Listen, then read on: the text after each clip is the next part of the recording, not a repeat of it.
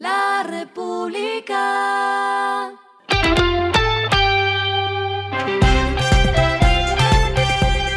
Al final de la jornada, esto es lo que debes saber sobre el comportamiento de los negocios, las finanzas y la economía. Las movidas de hoy fueron.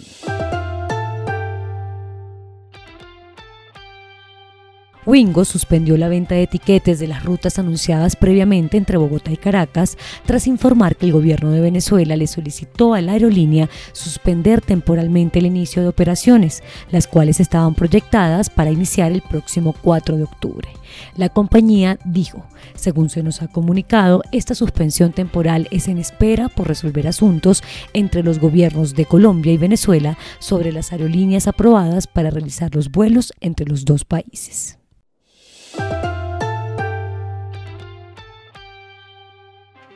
La industria licorera de Caldas aumentó 31% sus exportaciones en el primer semestre de este año, logro que en parte se debe a que abrieron tres mercados internacionales, Italia, España y Honduras. A futuro la compañía busca llegar a Francia, Aruba, Portugal, Panamá y Venezuela.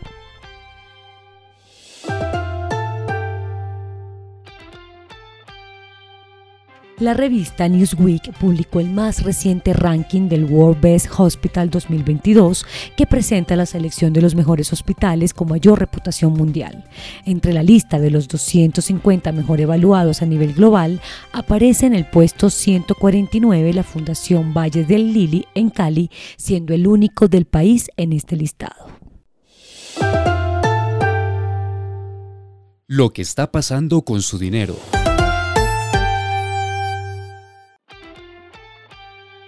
A pesar de que ha aumentado el uso de los medios digitales, una encuesta del Banco de la República reveló que el efectivo aún es el instrumento que más utilizan las personas en los pagos de bajo monto, con 78,4% del total, esto es 8 de cada 10 personas consultadas.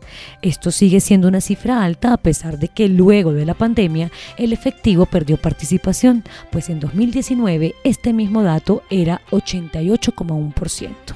Al uso del efectivo le siguen las transferencias electrónicas con 12,6%, la tarjeta débito con 7,9% y la tarjeta de crédito con 1,2%.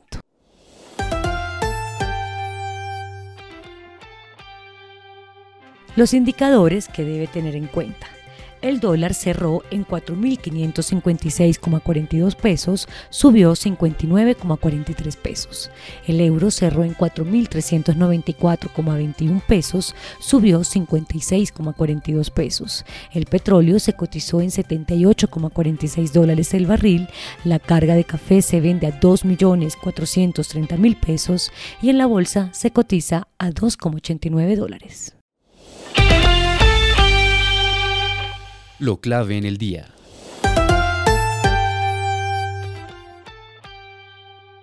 Es el dato que dio hoy el coordinador de la reforma tributaria y presidente de la Comisión Tercera del Senado, Gustavo Bolívar, quien aseguró que el proyecto ya no recaudaría 25 billones de pesos como aspiraba el gobierno nacional, sino 20 billones de pesos con las modificaciones que se le han venido haciendo al articulado. El mismo ministro de Hacienda, José Antonio Campo, también reconoció que el recaudo sí será menor a los 25 billones de pesos que proyectaban para el próximo año, pero no especificó cuánto será de un poco menos de 25 billones inicialmente, pero llegando a esa meta en el cuarto año. A esta hora en el mundo.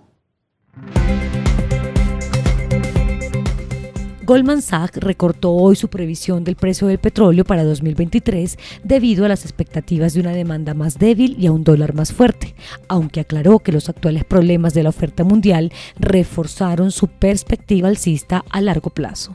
La división de análisis de materias primas de Goldman bajó la previsión para el próximo año en 17,5 dólares por barril en promedio, pese a que ve un déficit del mercado mundial de petróleo en el cuarto trimestre de 2022 y en 2023.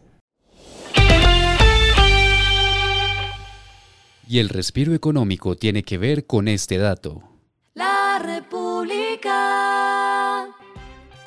Dos locales colombianos lograron clasificar en los mejores bares del mundo. Se trata de El Barón en Cartagena y la Sala de Laura en Bogotá. Es la primera vez que la capital logra ubicar uno de sus bares en el ranking. La República.